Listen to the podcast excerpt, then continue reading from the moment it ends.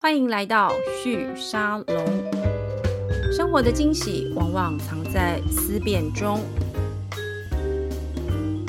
嗨，各位旭沙龙的听众朋友们，大家好，我是主持人玉宁。今天又回到我们的节目，帮大家邀请来的这一位是猎户科技的共同创办人及执行长 Moto。Moto 他们在做的是跟定位有关的服务、哦。那这个技术其实过去这几年来，我觉得应用的这个多元性越来越多了。那呃，我是在呃去年的这个新加坡的这个 Switch 的新创。活动上面，Moto 他们有参加台湾馆的一个一个一个活动吧，应该是这样讲。你们有过去一起参展这样，所以呃，今天特别邀请 Moto 来到节目，跟我们介绍定位科技这一段应用方面的变化，以及也聊一聊猎户科技这家公司在做些什么。Moto 你好，主持人好，大家好。好，Moto 现在大概几岁？因为你知道我看不太出来，我会这样问，是因为目前为止猎户科技的已经有的媒体的这个介绍跟访问上，都说你们是从学生的专案开始出来。创业的，所以我就会想象你其实很年轻，然后可能是刚毕业，但刚刚聊了一下，好像不是这样。可不可以先简单的跟我们介绍一下你自己？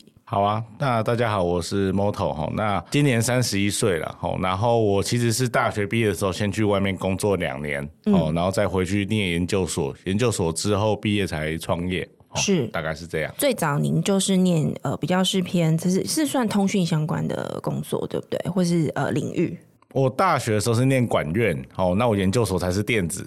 怎么会跳那么远啊？就是一般不是都说理工科就优先先处理技术面，才后来才去念管理相关的，但你是倒过来。因为那个时空背景，我的这个数学没有那么好，所以我其实是有转系，哈哦，从资工转到工业管理系，哦，然后好不容易毕业了，然后这个。因为我不小心延毕了哈，所以在延毕期间，为了不让家里的人碎碎念哦，所以我只好去考了一下研究所。那只是刚好在我工作的时候，研究所才被取通知我上了。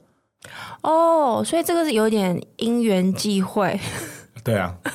你那时候去工作是做哪一方面的工作？呃，我那个时候在和硕跟 HP 哦工作，然后主要做的就是 PM 兼 FAE 哦兼 RD、嗯、哦三位一体。等一下，这么大型的公司也需要这样兼任哦。因为其实大公司有时候比较复杂是，是、嗯、呃有些部门它的工作职掌没有分得很清楚，那他们过去可能是做 A，那现在做 B，那过去做 A 的人阿 D 们他们不一定会熟悉 B 怎么做，是，就是变成说新人可能就要看单带着哈，就是去多负责一点东西这样子。是我们先来聊一下猎户科技的服务哦，因为你们做的比较是偏定位服务，但我觉得定位这个技术其实过去这几年变化蛮多的，而且有很多种不同的做法。我想要先请摩头帮我们科普一下，就是我们我猜我们有一些乐听众不一定真的知道定位技术它是怎么做的。好，其实大家都很常会用到像 Google Map 啊这类的定位的服务哦，就是让这个使用者啊知道说你人在哪里。那更延伸到商业的一些应用上面，就会有点像是。比如说，我们可以让工厂的人员知道说，我们旗下的工厂里面的人在哪里，堆高机在哪里，或者是哪些设备在哪里。那到政府层面，就像最近很夯的这个消防安全，消防人员进入火场，他在哪里？对。哦，到这个呃工地，哦，他的这些工人在哪里？那结合一些物理呃物联网的装置，比如说智慧手表，就可以知道说这个人哦他在哪一个地方，他的可能血氧啊，或者是心率哎发生问题了，在哪里？嗯、哦，我们就是做在哪里这。件事情的人的公司啦，OK，哎、欸，主要是透过这样的方式，让企业端、政府端或者是使用的人知道说他现在在哪里，去解决知这个问题。 OK，但我们是怎么知道他们在哪里？我看资料，其实呃，定位技术的来源有一些，比如说像蓝牙，是我之前有稍微看过，WiFi 也是很常听到的，还有就是用无线讯号定位，以及用惯性定位演算法，这个对我来说就有点太难了，可不可以给我们科普一下？好啊，其实刚刚主持人提到这些名词，主要都是在室内定位这里面的领域哈、嗯。那为什么我们要特别说室内定位？是因为在室外啊，你用 GPS 这些传统的东西，其实就可以很精准去知道说你现在人。人在外面的哪里？对，但到室内，你就会因为不各种的现象，比如说建筑物的遮蔽啊，或是建材的关系，所以你没办法去用 GPS 很快知道在哪里。嗯、举例来说，你可以到台北火车站的地下一楼啊，或者是二楼、三楼都可以。你基本上开 GPS，那个坐标可能都会乱跑。就是你的，你如果打开 Google Map，你就会发现你的位置不一定能够抓的非常的好。不对，而嗯且搭配地图你也看不出来你现在在哪一个柜位哦，或是哪一个站别之类的。嗯，哦，所以刚刚提到这个像蓝蓝牙、WiFi 啊、惯性这些东西，顾名思义，蓝牙就是装呃类似蓝牙 beacon，然、后可以 Google 一下，其实蛮多元的东西。那它嗯就是每隔七公尺哦要架设在你的天花板上面。嗯，哦，那其实这样算起来，像台北车站就要花了几百万去装 beacon，举例来说了哈。哦那 WiFi 跟无线讯号定位其实有点类似，它就是用这个像 WiFi 设备，它会有这个你去看 WiFi 打开的时候要去连线的时候，不是都会有那个讯号强度值嘛？哈对，就是它的一格、两格、三格那种东对西，那个东西其实就是一个特征。那我们就是用这个特征来去计算说这个人在哪里。哦，是那惯性简单来说就是去看说这个像现在手表都或手机都有计步器嘛，嗯，然后还会有方向性嘛，哈。嗯，就是像你看 Google Map，它不是有一个弧形对面向向前的这个样然子后吗？如果你转动，你就会看到那个弧形的位置会跟着你转，没错这啊，样子对啊，那个就是用惯性，用这个人的移动的方向跟他的速度是嗯来去计算他的位移多少，哦， OK 来去计算他现在人在哪里，这样子。所以你刚刚讲这四种，我这样听起来，比如像蓝牙定位，它因为我们刚刚在讲室内这个事情，在定位上大家会用微定位，微就是微小的微，微定位这个概念有时候会这样描述它，因为它可能会做到就是一个场域内小小的，也不能说小小，应该讲一个场馆，比如说一个工厂、一栋建筑物，那人在里面，它的这个移动的这个距离或速度，可能就不像你在 Google Map 上面，也许你是开车，或者是你的这个位置，而且重点其实是你刚刚讲的，因为它是开放空间，所以你 GPS 定位是比较容易找到讯号的。可是，在室内这个事情就比较困难。那我自己曾经看过有一段时间蓝牙定位很流行，它就是在场域里面装非常多的这个呃类似像是讯号发射器，对不对？就你刚刚讲的 beacon 这个东西，啊，对，对，用 beacon 它去搜寻人在哪。可是我蛮好奇，像这种讯号发射器 beacon，你就是它是装在场域的这个硬体空间嘛？那你人怎么知道就是 beacon 它跟 beacon 之间的这个联系关系是用什么东西来做接收的？它有两个方式，最主流的方式基本上都是你装完 beacon 之后，它会去发射讯号嘛。吼对那你手机端如果开启，比如说以前的嗯台北车站通，它就是会去接收，哎、这个蓝牙的讯号大概是多所以少？我必须开我手机的蓝牙，对不对？对，你要开你的蓝牙，再开 app 才可以去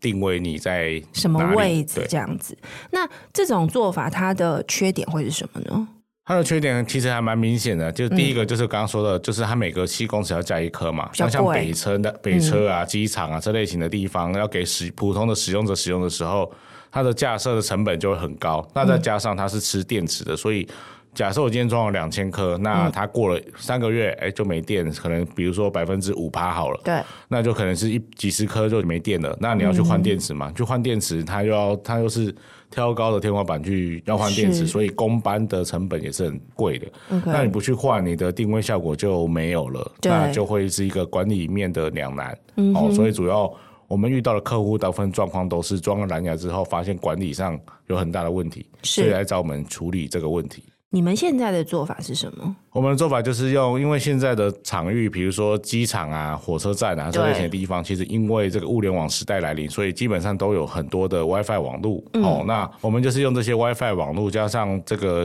手机里面的这些感测器来做惯性定位，加上无线讯号定位，嗯，这两个我们把它融合在一起去计算，所以我们不用去装 beacon 就可以来做呃室内定位了。所以呃，使用猎户科技的服务的客户，他大概需要准备哪些东西呢？就是它只要给我们平面图就好了啦。那如果它是今我年他什么东西都不用做对，他什么都不用做哦。那举例来说，我们其实，在去年二零二三年的十月初，哦，是有去泰国的曼谷机场，就是苏万纳普机场，哈、哦，嗯他有请我们去解决他们现在的问题，就是他们之前已经装五千颗 beacon，那有些都没电了，那换电池的人也不知道那些 beacon 在哪里。你是说哪些没电其实也搞不太清 楚？对啊，因为 OK 就是哎、就导航旅客导航就不准了，对然后也不知道是哪一颗没电，嗯，对，所以他们就找我们去去试看看，说用我们的这套不用 Beacon 的定位技术的效果如何。嗯哦，那所以他们什么都没有准备给我们，他们只有给我们进入管制区的通行证而已。 哦，所以他们连平面图都没给我们，那我们还是所以有办法去把它处理。你们要自己去做这个空间平面图的建模吗？没错，我们花了大概半天的时间去做完这件事情是。怎么做啊？呃，我们这边哈会搭配我们的 partner 哈、嗯去背一个背包，那这个是背包有点像是扫地机器人，它不是哦你给它跑对几次哈、就会有你的那个室内的空间。对，那它就是用这个方式去把呃室内空间画出来，然后再着色哈、就看起来比较漂亮。是然后有一个平面图来可以使给我们使用这样子。所以你们拿到这个平面图之后要做哪些事呢？我们只要在每个五到十公尺左右的间隔，嗯哦，去放一个脚架，把手机放在上面，放的给它嗯放三分钟，去采集这个讯号，这个位置的讯号的变化量。比如说什么，我们用多一点人话来描 述。呃，就是你就就想象我就是一个人哈，对站着一个点，然后我就开打开那个 WiFi 功能，对那它不是会自动的去去 scan 你附近有哪些可以连线吗？哦，理解。对，我们用这个方式去记录说这个位置嗯的扫描到的样子哦，长什么样子嗯哦，然后再用我们的 AI 技术去把它归纳出来。嗯所以下一次使用者再来到这个地方，然后打开我们的 App，对哦，它就会自动去告诉你你现在在哪里，就像 GPS 的使用方式，是，所以很轻便、很简嗯单、很容易。所以其实比如像你刚刚讲这个这个客户，他是属于泰国机场，对不对对， ？OK，对泰国这个机场的他们的经营者来说，他们没有硬体投入，基本上是不需要任何硬体投入的。对， ，OK，但是他需要有一个 App，对，所以其实，但是它已经有这个 app 了，它是哦给本来旅客就有一个 for 机场本身在提供服务的这个 App，对不对？对，嗯哼。那你们跟它的 App 之间要做哪些的互动，或者是一些，比如说是安装什么样的软体在他们的这个 App 上面吗？其实就是我们要把我们定位这一段的功能嗯提供给泰国机场公司，让他们把这一段城市码是放到他们的这个 App 里头 app 里面。哎是对，那你们在这里主要是以软体为主。你刚刚也有提到 AI 的这个应用，这段可以多跟我们分享一些吗？好啊，其实呃，简单来说，AI 的部分，我们就是把我们刚刚有说，大概每隔五到十公尺要一个点嘛，对齁去做这个讯号采集，好，是就这样简单讲哈。齁那像泰国机场，我们大概采集了呃一百多个点哈，嗯齁那每个点三分钟嘛哈。齁是那这些点采完的资料，我们会丢到我们自己建立的 AI 模型去训练，说，哎、这个讯号的样子哈，最像哪一个位置采集到的结果？你是说我我确定一下，我试着把它白话文翻译看看。你的意思，比如说你们采集了一百二十个点，嘿，对不对？那这一百二十个点在哪里呢？反正总之就是一百二十个，它在哪里不晓得。你丢到你们的这个建模的这样子一个 AI 训练器之后，它去慢慢的分布分辨说，在 A 点这个地方它的讯号模样是长这个样子，所以这是属于 A 点这样子。那这个 A 点它肯定会跟那个刚刚你讲那个平面图的位置直接对标在一起，它慢慢的去理解这个场域里面的每一个点，你们采集的这些点的讯号模样，借此来理解人如果在某个地方它的讯号模样长这个样子，它应该就是在 A 点，是这个意思吗？对，就是这个意思。那这样子它会不会有出错的问题啊？因为它是猜出来的啊。基本上这就是我们成功的地方，就是我们猜错率不高啊。对，怎么说？姑且说，因为我们这个公司也开了大概三年多嘛，是哦，那在疫情期间，这个我们就闭关修 炼，哦，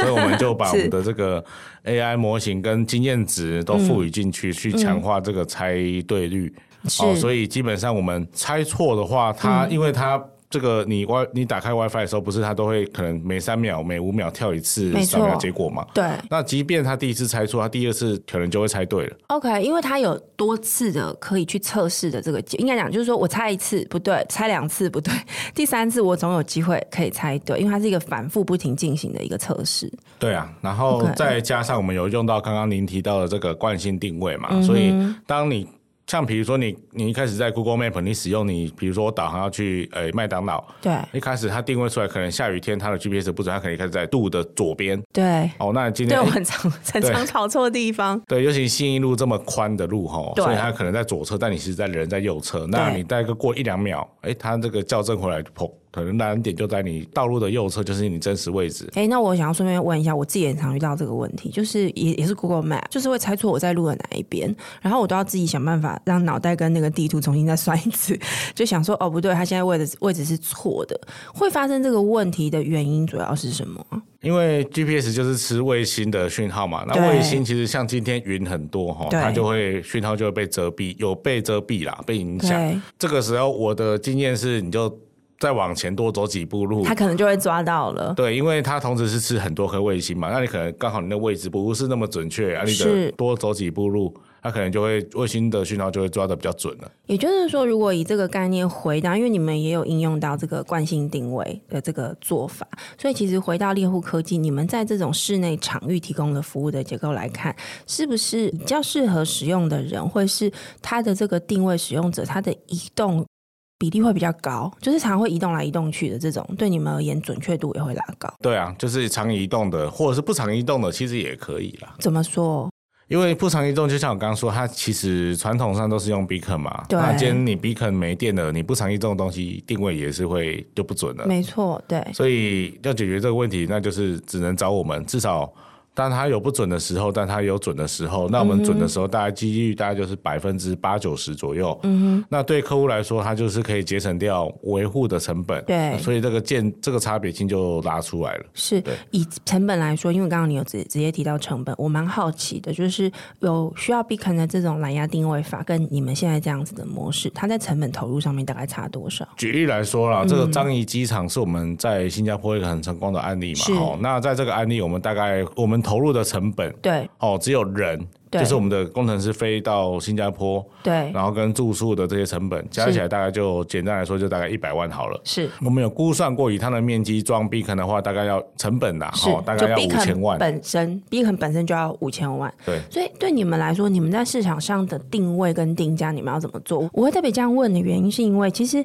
你们在这个传统的 Beacon 技术上面，等于有一点点破坏式创新。虽然 Beacon 技术其实也蛮新的，啊 可是对我觉得你们其实有点是一个很破坏式创新的这样一个服务的角色出现。通常我们看到破坏式创新出来的时候，它的市场的交易模式啊、定价通常也会发生很巨幅的变动。你们自己在定价服务上面，或者是市场定位上面，怎么定位你们的角色，以及怎么样获得客户的青睐？这个事情其实很简单哈、就是因为像华人社会哈、嗯对大家都会习惯性的去打击对手，对那我们的我们就不会走这个模式，我们就会是走今天竞争对手你是卖 beacon 的，对哎，你也知道说我们的做法跟你的做法的成本差异性。对那但是我的缺点是我没有你们既有的人脉关系跟商业网络，嗯所以我提供我的东西给你们去销售，那大家就可以因为我的这个成本比较。导入成本比较低啦，所以我对有比较大的让利空间，所以我们就等于说就是让利给我们的这个竞争对手，让他们是也一起可以加入我们这个行列啊、是这个创破坏式创新的行列。嗯所以借此方式，其实我们在定价上面，我们还是可以，因为由于我们跟他们是伙伴关系，所以大对家比如说今天这个客户来问他，再问我，对我们的定价其实都会定的差不多。你不会说因为你们的这个投入成本的这个差异很大，所以就呃拉一个很低很低的价格，把他们视为一个就是直接的打击的对手，比较是共同合作。因为其实你某个程度可能也回答了我下一个问题哦，因为你们的客户都蛮大的，都蛮厉害的。然后我很好奇，因为你们公司一九年成立嘛，然后对二零二一、二二那三年就是疫情期间，你对刚刚说其实就是刚好就关起门来练兵这样子，练你们的这个训练你们的 AI 技术，然后训练你们这个呃定位的技术精准度。我想那个那个几年的时间对你们而言其实蛮重要的。但是在这么呃一九年成立到现在，今年现在虽然说是二十年起头，不过这样也才三四年的时间，能够接到这么大的客户，其实是我在看你们公司的资料的时候，觉得非常厉害的一点。 所以能够有这么多很好的客户合作，主要就是你刚刚讲的这个策略嘛。没错，因为。我们就一九年设立嘛，那其实对嗯很多前辈可能就是找找我们了五六年嘛，而且他们可能在社会上都有其他的背景，是那我们的背景就来自我哦，啊，这个就是一个素人工程师创业，是，那基本上就趋近于无哦，所以透过这个方式让利的方式，就可以快速地去拓展，比如说你刚刚说到的这个一些其他的大型公司的案子，对。对你你怎么跟他们联系上的？很简单啊，就直接打电话。直接寄信说，哎、我们公司也是做室内定位，但我们怎样怎样的、啊？那因为这些公司的创办人有些也是蛮年轻的，也是很乐意去接受一些创新的东西，所以大家就会坐下来谈。但谈完之后，大家都知道缺点在哪里，优点在哪里，对那就会去想办法去接一些他过去做不到，但对因为我他做得到的案子，好，比如说张仪机场这类型的事情对。对，这个有点像是在商业上面做的伙伴关系，虽然技术上面看似有点竞争，这些新创公司如果对他们来说，你要怎么样让他们觉得说，哎，其实我找另外一个团队合作，他有一个技术是我没有的，对他来说比较有利。你你要怎么开始这个谈判？我相信这个是接下来很多的新创公司的创业者会都会有一个想法，但是怎么开始不一定不一定知道要怎么做到。你可不可以分享一下当时你在跟他们沟通的过程里面遇到的一些经验？呃，好啊，其实这个部分就是要去先研究对手嘛，齁那你就去看到说，诶，他主要是卖 Beacon，那在 Beacon 这个行业，就是去探听一下说，诶，你这个是真的是自己做的还是买别人的？对，因为其实 Big 好像也蛮竞争激烈的。对，因为其实大部分台湾你看到大概有八成的 B 肯应该都是从中国那边买过来的啦。对好、那原因很简单嘛，就是你今天创业了，你当然是最小化你的支出嘛。那研究支出就是一 个正常的台湾人都不会去做的事情啊，因为黑的煤炭井，你要那边空转三年，嗯很少人可以做这件事情啊。所以大部分大家都会妥协，我买中国便宜的 B 肯，然后买回来台湾卖，对哎，反正这东西技术已经很成熟了，所以我也不需要去投入什么研究支出。嗯，哦，所以第一个先去了解对手，然后接下来就跟对手说你的弱项就是，哎，你今天客户如果他提出要不能装 beacon 的话。哦，或者是他有客制化的修改，你是不是做不到？做不到哈，我做得到，那就是就可以比较好的去谈接下来要怎么去分论的。你们现在合作伙伴的公司大概有几家？如果是定位相关是的哦，大概是三家啦。嗯哼，他们的类型大概都是什么样类型的呃伙伴呢？你说类型是指哪一种就类是型说，？比如说他们熟悉的客户，会刚好是不一样类型的客户吗？像其中一个，他主嗯要其实是画地图专业的，那他 Beacon 是兼着卖。 OK，嗯哦，像这一种，我们就是跟他合作，就是你画地图，我做定位。对，你们一起去拿一个更好拿的市场，这样子，因为技术是更新更好的技术。对啊，哦，那另外一个，另外第二家就是他本身就是卖 Beacon，但是他因为他的背景比较多元一点，是所以他可以接触到的客户层次会不一样。 OK，哦，那但是它的技术，它也没有本身也没有什么技术来源，所以它就是中国那边的。 OK 那我们就是跟他说，诶，我们这边有台湾自己开发设计的，你要不要用？好、啊，他也就很乐意的去接收到我们的东西，因为他是毕竟也是创业者，所以他也知道说哪些是对他来说是有利的嘛。对，没错。哦那第三家其实就是我们开始经销授权的另外一个软体传统的 ODM 厂商啦。嗯哼，对，那他们的困境就在于说，大家都是做，比如说大家都是做五 G，大家都是做 ODM，对那他们没有什么特别之处，而且他们还比其他的电子五哥来的晚进入，对，所以他们需要一个亮点的方案。是哦，那我们就扮演这个角色。嗯，好，因为他们过去其实这些工厂也用 Beacon 啊，用定位室内定位用了几十呃十几年了。嗯，所以他们知道说我们的跟传统的差异在哪边，所以他们就经过一些磨合之后，就后续就把我们当做他们新的方案的主要亮 点。所以公司现在算赚钱了吧？呃，如果说钱都有进来的话，算赚了、 钱都有进来，你的意思是说，因为会有现金流，就是说应该讲说付款期程的这个变化的问题是吗？对啊，你你自己觉得从创业这个角度来说，因为其实你创业有一点点误打误撞，我我感觉比较像是这样子。你你觉得走到现在这个阶段，你会觉得你自己这个路径算是走的不错的吗？还是有没有什么样的一种自我评价或自我定位？不考虑赚钱的话，是哦，不考虑赚钱的话，那确实是蛮成功，因为二零一九年到现在也大概快四到五年左右而已嘛。对，那我们的案例，就像樟宜机场对全部的航厦的地勤人员、公共资产，都是我们在负责定位的。嗯，从硬体、软体到云端到系统，都是我们。嗯，更别说这个硬体，我们还是可以跟他说，我们要 in made in Taiwan，对嗯我们都有这个筹码可以请人家做这件事情的。对，回过头来看成就，确实是很好的。那我其实也拿着就是这个成就去问过，比如说像某某品质坚若磐石的这间公司，问过说：“诶，你们今天如果三十个人来跟我们公司四个人比较的话，你觉得你有办法在三个月完成他这个需求跟专案吗你是指的执行对不对？不还不是产品研发，我是指你刚刚讲这个客户的这个整个案子的 deploy 到完成这样子。对啊嗯，？”那他们就安静了，因为他们知道传统的科技大厂是没办法去做这样子的投入跟弹性化调整。嗯，对啊，所以不谦虚的说，确实是 前无古人啊。然后是我看也很难有来者了。为为什么啊？你觉得你觉得你们可以这样子？最主要的原因是什么？我觉得最主要原因就是我们有很好的技术背景基础了，就是像刚刚说，Beacon 已经很成熟了嘛，对所以其实用它的人很多，嗯，那用久了之后就会有浮现我刚刚说的管理的维护问题。嗯，哦，所以他们的像刚刚说到这个新加坡机场，它就会对他已经找了新加坡本土的科技公司，找了欧美的科技公司都不行。对，哦，所以他后来又再找第三次，哎，透过辗转的关系找到我们刚刚说到这个定位竞争的对手。是那竞争对手知道说，哦，这个客户要求就是不能装 B 坑在机场里面，所以就只能我来做这件事情了，所以现在市场上没有其他不用 Beacon 的定位服务吗？ 很少。你静默了很久，因为我想了很久，我发现其实还真的没有啦，因为大部分都还是用 B 坑，因为这个比较简单啦，因为嗯 可是那你们现在这个技术，你觉得进入门槛高不高？蛮高的啊。嗯，主对啊要它的门槛来自于哪里？就像我刚刚说，就是它其实很吃重你在导入暗场的经验啊，因为世界定位的应用太多元了，从机场嗯对、火车到火车站啊，到这个火场啊，或对到这个工地啦，这对这有的没的，嗯，只要有人的地方都会需要用到。嗯那你怎么在这么多类型不同的场域，然后用一个方式就可以简单的去导入？哦，这就是这个问题点。所以他可能，比如说今天这个大公司，它可能在工厂领域很可以，那你今天要它转换到机场，它可能就完全不行，它可能要花很多的时间去调整、改善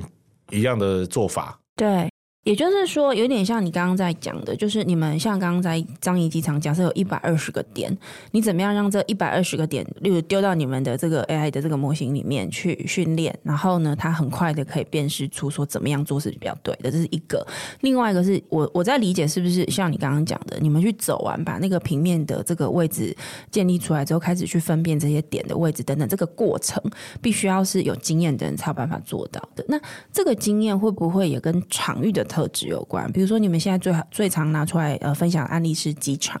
但如果到工厂或者是到其他的场域去，你们需要做的事情会不一样吗？不会，差不多，所以那个技术本质是差不多的。对我举例来说，像因为我们在新加坡跟泰国，对哦，都有这个实际案例嘛，对，然后我们的这个我刚说的竞争对手好了，我就把它称作 partner B。哦是 partner B 就因为它是主要我们在海外的这个台面上的签约的人啊。是哎，那他接下来又遇到香港的客户，觉得说我们的方案不错，想要导入在香港。对，哦，所以其实，在那一个礼拜的时间，香港人就列了十几个场域，嗯，哦，从这个地铁啦，哦，对到医院，到商场，对到办公室，到电信公司的展示厅，对，哦，到饭店，哦，总共六种。诶，一个礼拜要全部做完，总共十几个，应该是十二个吧，哈、哦。嗯。哦啊，我们的人就飞过去，是诶，方法就交给香港当地人怎么采集讯号，讯号对采集啦，哈、嗯嗯，那就分散让他们就去采了。那我们也是大概五天内就完成了十个场域的建制。好、剩下他们办公室我们就不管了。好、所以我的意思是说，就是这套方式我们已经归纳出一个逻辑性，应该说有一个 SOP 了啦。所以这些香港人啊，或者是呃我们在台湾的其他的 partner 都可以按照这个 SOP 快速的去使用到我们的产品服务。你刚刚提到的意思是说，一个场域如果今天就我们就没关系，就不用一次很多个场，就一个场域就好了。如果他今天需要做这件事情，找你们一个礼拜之内可以搞定，哦，一个小时都可以搞定了。一个小时。你是对啊说我现在就跟你讲说，哎、我现在那边有一个那个一栋楼， 有二十几层，哦我全部都要做定位。你进去，从你刚刚讲，我我们先假设你已经有拿到平面图了，然后你要去采集这些资讯，到完成建模，然后到可以定位一个小时。二十几层哦，那就要看多大了啦。啊，我 OK 刚刚讲了一小时，那个是在坚如磐石的那个工厂啊啦。哦，理解了，对是，所以场域的大小会决定时间，但是不管怎么样，这个不会是那种，比如说安装 B 可能要嗯一好几天，然后对去测试还要好几天，就不会是这样的情境，对对，不对？大小是一个影响时间的方式啦。哈是，嗯但是人越多，大小就还好。像今天如果一千个点，那我十个人，一个人只要负责一百个，那也其是实也是一个小时就可以完成。所以，其实在，呃应用跟发展上面，你们的确有一个蛮破坏性的一个投入哦。所以，公司接下来的阶段性目标会是什么？其实大家都知道哈，一般公司的商业模式类型就分成专案型，哦，到这个订阅制，哦嗯对，到这个比如说产品授权制啦，齁对那过去室内定位，大家通常都会认知认定它为专案制，对因为就是每个场域、每个场域的对，然专案后卖嘛。完就结束了，这样子。啊对啊，那了不起就是维护费了哈。对那我们现阶段已经把亮点都做出来了。嗯好、我们在国际第一的机场哦，有实际案例，在泰国机场，在国际型的这些机场，我们都有实际案例了。嗯，所以我们在，而且我们也定出这些怎么把这些案例。在移转的 SOP 都有，就施做的 SOP 都有了。嗯哼，所以第一步我就是要把专案型的商业模式转型嗯到刚刚说到这个，比如说算法授权啊，或者是订阅制这类型的产品服务。嗯，哦，所以我慢慢的我会把一些传统的这种专案制的哈、哦，转交给 Partner B，哦，让他他处去理。做这样，对，因为 SOP 都有了，他只要采集讯号就可以定位了也。就是说，诗作这一段其实它不需要技术人员那么高度的投入，它是一个呃可以透过现场的营运人员或诗作的一般性的工程师去处理就可以了，对，因为像他们过去装 Beacon，其实他们也只是买 Beacon，然后请人然后家去请工班装。去装而已对。那对一样的逻辑做法，只是不用去装了，只要踩点就好了。 OK，哦，那这一段我会慢慢丢给别人做、嗯哦，然后我就会专精在更高深、更复杂、更难实现的一些领域。可不可以分享几个目前你正在克服 的？哦，像举例来说嘛，像我们在二零二三年 Innobase 展意外的哈、哦，这个接收到这个比利时公司的是嗯洽谈哦，那他们就是像他们做的就是会议室管理系统，企业用的会议室系统，嗯就是你一走到这个会议室里面，你要投影，传统上要追 HDMI 嘛，对不对？对那他不用，他只要接一个单购。嗯哦，就是像 USB 单购之类的东西，你对嗯就可以投影了。 OK，、那、啊他们找我们的原因是，他们想要连这个单购都没有人走进去他就知道他人在这就可以投影了。啊？对啊，我 就为是什你么拿要做到这笔个电进程来，度啊？ 因为他们的客户都是，他们是说全球五十大啦，就像是什么 NASA 啦，什么德国宾士啦，像对 FBI、CIA 这些有的没的。嗯哼，所以这些客户要求的不是便宜的方案、哦，他们要的是安全 luxury 的服务，哦，要够好、够厉害、过 炫，够炫， 就是你一走进来，我爽龙边差，我点到电脑那个笔电一打开，哎，就可以投影了，是什么都不用做，哎，这样是不是很潮吗？是，哦，所以所以也有一些比较就是为了炫跑做的，对不对？为了漂亮、为了厉害而做的这样子。对，因为他的需求客户要求，像 NASA 要求就是我要最新的科技，这样这样子最炫的东西，嗯你还有要插 HDMI，就怂了。而且，对哎、这个会不会到时候被、对啊被没骇错客害走？是所以，像这个比利时公司只做高端客户，就像赫马斯、嗯赫爱马仕那样子，哦，所以他们是说他们是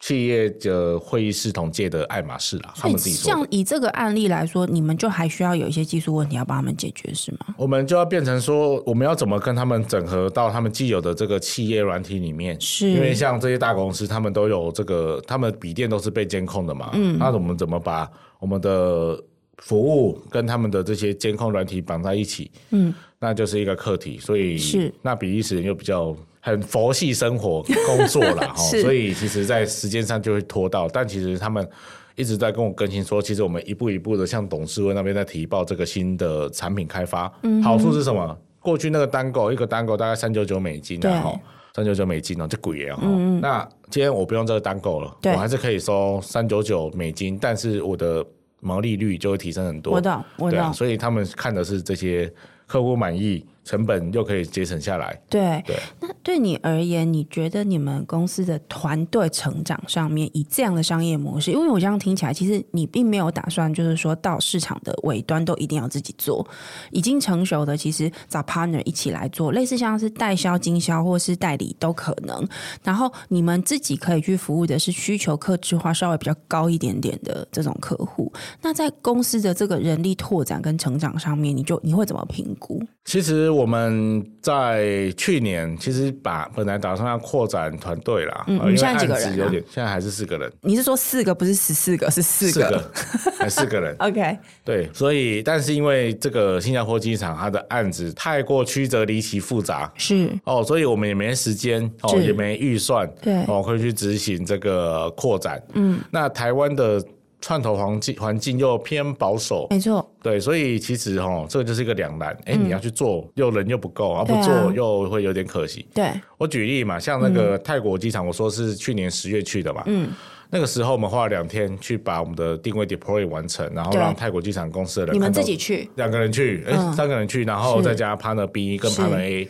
是哦去，然后我们花了两天时间就完成建制，然后拍完影片给这些机场公司的人看，对，然后他就说你。今二零二四年的三月，能不能六个机场，泰国的机场都完成这个导入？呀、我就说不行，因为来不及，因为我们还有一堆合约要跑，嗯，要要要结案呐、啊，那大概都是十二月底，嗯对所以我真的可以施工，大概就是明年一月，就是今年的一月啦。对，那六个机场都在不同的地方，嗯嗯，那有些地方是台湾完全没有飞过，没办法飞到所的以机你的场。卡关是卡在那个飞机没有办法自飞， 那个是一没有是飞，你比如说它有些它有清迈跟南骂跟朱安纳普嘛，那是台湾是飞得到的。对另外三个是台湾你飞不到，就你你飞交通上还要更复杂的，对不对？对啊，像芭提雅机场它也不会是被丢，阿是嗯丽得起来坐车去。然后第一个是我们只有四个人，那我们要分散执行也不太可嗯能。对，所以考虑再三，就是发现到说这个合约一定会违约啦，对时间来不及啦，就先 K 雷赫啊。是对，所以如果以这样的话，刚提到人的投入跟资金的投入，你觉得你们现在能够走的路径，或者你比较偏好怎用什么样的方式来建制这个团队的成长？现在目前的方式就是，我刚说我已经把一些专案型的东西转转转移给别人嘛，对所以我们这边比较算是有点像算法授权的机制给这些代销商。对，哦，那这样子就会比较单纯，在未来，嗯，哦，这个像比如说今年，我们就会再展开募资，嗯，哦，去把我们的成功案例列出来，跟我们未来要做的这些算法授权的商业模式列出来给传统的蒜头看，是哦，然后去增加更多人力在我们的算法研究的这个团队里面，是那另外一方面也是为了这个比利时的这些公司去对准备，因为发现到说像欧洲、对欧美之类的，其实它很多都是这种隐形的，就是服务高阶客户的，但还是有你就也不很知道炫他 这样，对不对？就是我们可能要去慢慢去拓展，对啊，是因为像这个也是偶然，哎，竟然有这个东西对，啊，我刚刚正想问你说，这客户怎么来的、啊？就是在一个 InnoMax 的啊那个展你嘛刚，你然后他来逛，啊看到他就看到哎，你我们就跟这张仪张爷呢，然后还对嗯用 B 肯，哦哟，好厉害哦，对，然后就跑来跟我聊天聊一聊，就发现好像有一个可能性，是然后后续就花了好几个月时间去去讨论，然是后后来就是慢慢去提交。所以你们公司现在四个人，如果今天要仅增加第五、第六、第七个人，你最想要先找的是什么样的功能的角色？呃，第一个是 PM 吧，然后负责专案统筹管理，对对不对？比如说像以比利时这个客户来说，这个 P 他的角色可能就是呃沟通。哦，比利时轮不到他，这个太复杂了。 OK，、哦，这个哎是就需要会去能言你善你道们的。能够去处理的。那所以你要找 PM 要来处理的是哪一些案子？很多案子啊，像现在的专专专案制的嗯哈，其实就很多。像香港刚刚说到有十几个场域嘛，对对啊，你要去跟香港人沟通，然后再去跟新加坡人沟通，因为新加坡那个专案还一直在跑，是嗯然后跟泰国人、跟这些有的没的，就是传统的专案制的，要你去处理，需不要有然个 PM 进来。对，不然我会有点分身乏术。举例来是说，哈，我上礼拜五，嗯，我中我中午有一个尾牙聚会在台北市，是然后我报到十八分钟之后我就走了，我就因为 我这个应该要是去很多桃园集机场，对很多经营者 就会面临的时间状况。，对桃机嘛，然后我大概两点多到桃机，嗯然后我五点一定要再回到台北市，因为我六点半、嗯哦在树林、有一个另外一个尾牙要去是。是嘿，所以我洗干就过来。嗯哦，那今天如果淘机这个人可以去，哎，那我就不用管那么多了。那我今天其实像今天我来录影录嗯对音嘛，没哦错我等一下大概一点半要到土城的一个工地。是哦，就是你等于因为你试做也得自己来，客户沟通也得自己来，对不对？所是以说现我在嗯不用自己来啦，我是我但你要去看场地啊，你要去跟客户沟通。那你现在这四个人，你们在角色分工上，你刚刚因为你刚刚说就是需要 PM，那你需要工程师吗？哦要，所以第一个是 PM 嘛，第二个接下来就是其实都都是工程师了。拿来做你们接下来的这些技术的再升级。对，而且由于刚刚提到我们第算法是惯性无线讯号嗯为主嘛，嗯嗯，所以我们公司其实就三个人，另外三个人就是定位一个负责讯号定位，一个负责惯性定位，另外一个负责云端系统。 OK，哦，所以只要这个人请假，哦， 那其实就这个很就麻卡烦。住了。对，所以我们就要去准备这些。但因为我我也还蛮想知道，就是说，呃，因为你们这个 business model 其实已经建立起来，而且已经是一个有营收的团队了。所以如果要募资的话，你们怎么样去跟投资人说明，在已经有营收的状况之下，为什么还需要募资，而不是用既有的营收来扩增团队呢？很简单啊，今天如果你再给我，比如说三个人，那泰国机场的案子，我们就我就可以嗯全吃 say yes 了。嗯，啊 say yes，哎、那个就差了一两千万了呢。 OK，、哎呀对，所以有点像是这样。如果现在上车的投资人，就是 等着一起来分钱的，我可以这样子说，会不会呃可以太这乐样说、啊观 啊，而且他投资的是一个前无古人的事情啊。像比利时这个公司，哎、以前的定位公司完全没办法去跟他们合作，嗯对哦，只有我们可以，嗯，那这个可能性就多很多喽。因为传统你在看它的市场的份额，嗯对它可能就是用比较传统的观念去看，比如说 B 可能方式去看，可能就它的市场份额可能就五千亿台美金好了，就随便假设。是那我们可能是五千亿加 N，那个 N 是未知的哦。对，就是还不知道可以应用这个技术拿来做什么的，应该这样说，你的应用场域的可能性还很多。对不对？对啊因为你没有那个硬体的束缚，而且因为你是用演算法去搭配做出来的东西，所以它的有有一点像，就是说需求跟这个技术能够应对的关系，有点像是未来市场共同讨论出来的，因为你还不晓得。对啊，所以现在投资人已经有找到了吗？应该说，我们过去就有一些企业型的投资人啊，是那我们现在要找的就是，哎、他可以更有效的去帮我们拓展我们的事业体。比较是市场营运面相关的、业务相关的策略性的投资伙伴。差不多，因为对啊，你你现在有找到适合的人吗？介于有跟没有之间嘛。 为什么？你觉得没有那么的理解你们吗？我觉得嗯比较复杂是二零二四年，其实是一个很预期来说会很艰巨、经济发展很不好的一年，对，有些人会觉得景气可能没有那么好。嗯，尤其是在这些我们的目标的，应该说我们现在正在谈的这些，它都是传统的 ODA 公司。是嗯 ODA 公司在今年会，他们需要更多的去分散他们的政治地缘风险。是所以他们的资金的应用哦就会偏更保守，是。哎，所以很多层面向关系，所以变得哎，今年好像更难找。那你接下来觉得自己需要最呃优先克服的事项会是什么？我们可能还要再持续的去征服整个亚洲啦，对啊，我们泰国、香港、新加坡处理完了，接下来是菲律宾对嗯跟马来西亚。还有日本这些地方，我们要持续去扩展。 OK，、哦，那我们的目标就是台湾，我们可能就是看机缘，是哦，啊，其他地方我们就是慢慢去拓荒。嗯哼，那我们就是取得更多的市场机会来去说服潜在投资人说，其实你看，不是只有这几个东南亚国家我们可以打，其实还有很多地方我们都可以打。嗯是，对啊是因为你们其实一开始的这个技术是从呃台科大的一个学生专案，那时候应该是硕士班，您在硕士的时候做的一个研究嘛，所以你的初始的这个原始的投资的创共同创办团队是包含老师吗？还是就是这个团队本身老师有一点点啊， ？OK，那后来后来的这个这四个创办人就是当时的这个专案的同学嘛，对，就是你们有事后聊一聊，就是说，哎，怎么不知道为什么会做一个专案做成这样？倒也没有哎、就是很清楚知道吗？也没有很，就是不会特别去讨论，因为都是男生，男生不会去聊这些事对情。感慨这些东西，而是带起这尾料啊，你去感你慨们那个技术的突破，我蛮好奇那个技术的突破是一个意外还是还是算怎么意来外的？啦，就是因为当初也是这个一间医疗器材公司就说，哎、我们不要用 Beacon，你们看能不能定位？然后你们就在那边想说，好，我不要比克，我可以怎么做？不小心找出这个方法，想出这个方法来。对啊，从学生专案到现在大概几年时间？二零一八到现在到现在，六年，很多我们看过很多学生专案出来创业的团队，有些技术真的也不错，可是不一定真的能够走向市场。如果最后我想请教您，跟我们分享一下，或给我们的一些听众，因为我们听众有些也是在创业的人，你觉得从你过去的经验来看，你觉得你走过的路径里面有哪些重要的经验或是环节堆叠出现在的你？哪哪些东西是这样？你觉得你现在可真的可以把它变成一个 business 在经营的那个关键？呃，我觉得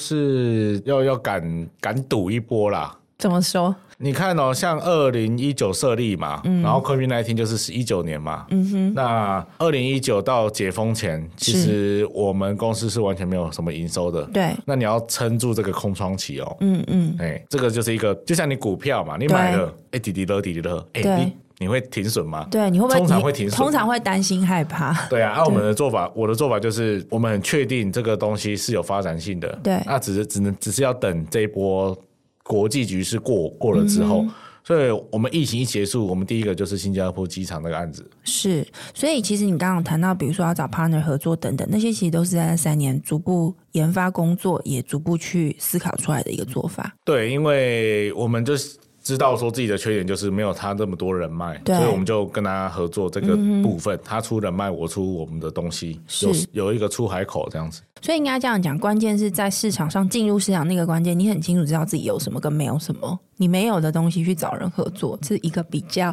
容易城市的方法。对，嗯卖跟人谈啊 啦。OK，这是你最后的一个一个分享。今天谢谢猫头来到我们的节目里面，猎户科技的创办人柯成佑。呃，我我其实认识猫头在新加坡那一场，我印象很深刻，是因为他不是典型的这种创业者或是生意人，他看起来就是个工程师。 但是呢，他在讲生意经的时候呢，又有一些他的特质，而且我觉得很有一种台湾人的一种很努力的在发展，但是。也蛮谦虚的，想要知道别人要什么，然后努力的想要回应说，那如果你要这个东西，我们可以怎么做？我觉得那个特质是，我觉得我观察到很特别的一段。那希望之后我们有机会还可以再邀请 Moto 回到我们的节目里面，跟我们分享，呃，你们接下来会在各个不同的国家跟地区做的这些有趣的案子，让我们看到定位这个技术的一些新的可能。好啊，没问题。好，谢谢 Moto，也谢谢大家收听我们今天的节目。如果你喜欢我们的内容，可以在 Apple Podcast 上面给我们五星评价，还有在各大平台按下追踪。也欢迎在 Instagram 上面搜寻 Sunrise Media Podcast，追踪更多我们关于节目更新的消息。我们下一集再见喽，拜拜。